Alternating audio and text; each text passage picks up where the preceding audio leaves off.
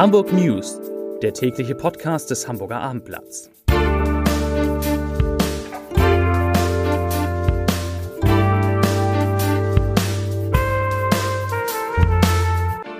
Herzlich willkommen. Mein Name ist Lars Heider und heute geht es um eine Trendwende in der Omikron-Welle trotz leicht steigender Infektionszahlen. Weitere Themen: Norddeutsche Bundesländer planen 3G-Kontrollen in Bussen und Bahnen und zwar am Donnerstag.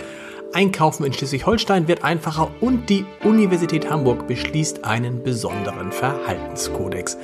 Dazu gleich mehr. Zunächst aber wie immer die Top 3, die drei meistgelesenen Themen und Texte auf abendblatt.de. Auf Platz 3 Schleswig-Holstein lockert Corona-Regeln für Einzelhandel. Auf Platz 2 Verwirrung um genesenen Status, was jetzt in Hamburg gilt. Und auf Platz 1 Polizei entdeckt Leiche nahe leerstehendem Haus in Gelinde. Das waren die Top 3 auf abendblatt.de.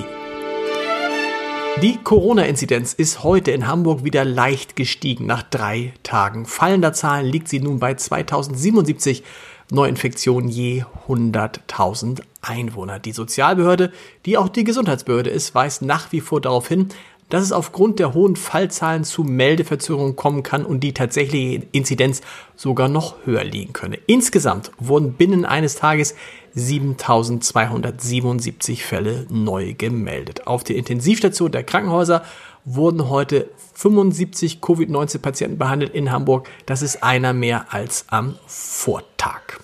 Die Hospitalisierungsinzidenz, also die Zahl der in Krankenhäusern neu aufgenommenen Corona-Patienten je 100.000 Einwohner innerhalb einer Woche, die sank dagegen von 5,45, so war sie gestern, auf 4,97.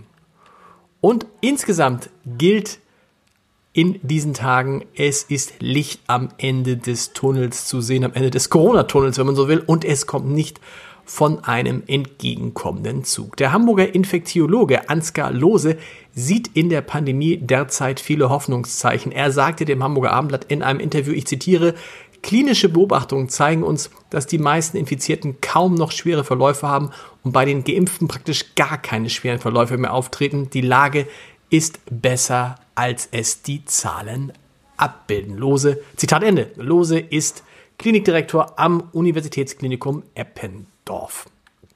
Und das, was er beobachtet, das beobachtet auch der Vorstandschef der Kassenärztlichen Vereinigung Hamburg, Walter Plassmann. Er spricht im Abendblatt von einem dramatischen, und das ist diesmal gut gemeint, also einem deutlichen Rückgang bei der Inanspruchnahme des Arztrufes 116 117 in den vergangenen Tagen und sagt dazu, ich zitiere nochmal, in der gesamten Corona-Zeit lag Hamburg irgendwie immer vor der Welle. Insofern kann ich der Aussage von einer Wende in meinem laienhaften Verständnis nur zustimmt. Zitat Ende.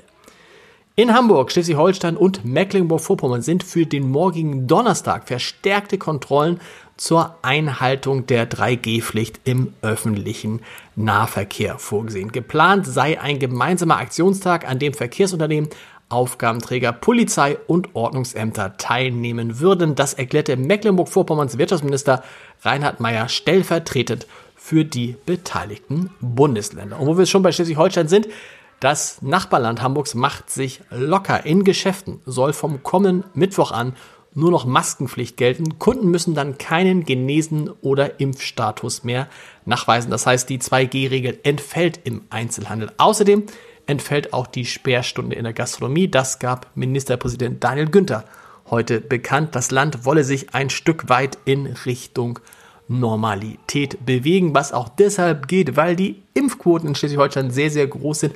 Nur ein Beispiel, bei den 12- bis 17-Jährigen in Schleswig-Holstein sind 72 Prozent geimpft. Das dürfte deutschlandweit Spitze sein. Das war's für Corona. Für Corona, für Corona war es das auch bald, aber das war's mit Corona heute zu den weiteren Nachrichten des Tages. Eine Leiche ist auf dem Grundstück eines leerstehenden Hauses am Sandweg in Gelinde gefunden worden.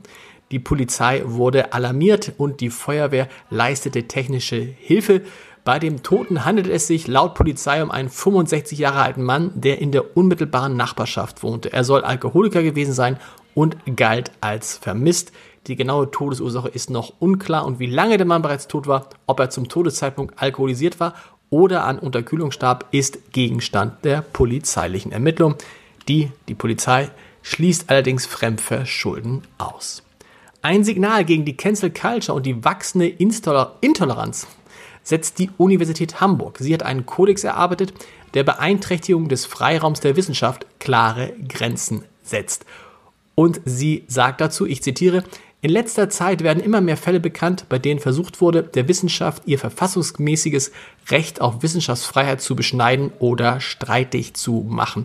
Zitat Ende. Beispiele seien die Störung missliebiger Vorlesungen, die Verweigerung wissenschaftlicher Auseinandersetzungen aufgrund von politischen oder religiösen Einstellungen oder die Ausübung politisch motivierten Drucks auf Wissenschaftler. Die Uni Hamburg hat jetzt als eine der ersten Hochschulen einen Kodex zum Schutz der wissenschaftlichen Freiheit in ihrem Leitbild verankert, um genau das, was ich eben beschrieben habe, zu stoppen. Einen Podcast-Tipp des Tages habe ich natürlich auch noch für Sie. In dem gemeinsamen Podcast von eben dieser Uni Hamburg und dem Hamburger Armblatt spreche ich mit dem Präsidenten der Universität Hamburg, Dieter Lenzen, darüber, ob Wissenschaftler eigentlich tatsächlich die besseren Politiker sind. Und wir machen das natürlich am Beispiel von Gesundheitsminister Karl Lauterbach. Hören Sie mal rein unter www.abendblatt.de slash podcast. Da finden Sie auch viele andere Podcasts und die Hamburg News, die gibt es morgen wieder um 17 Uhr. Bis dahin. Tschüss.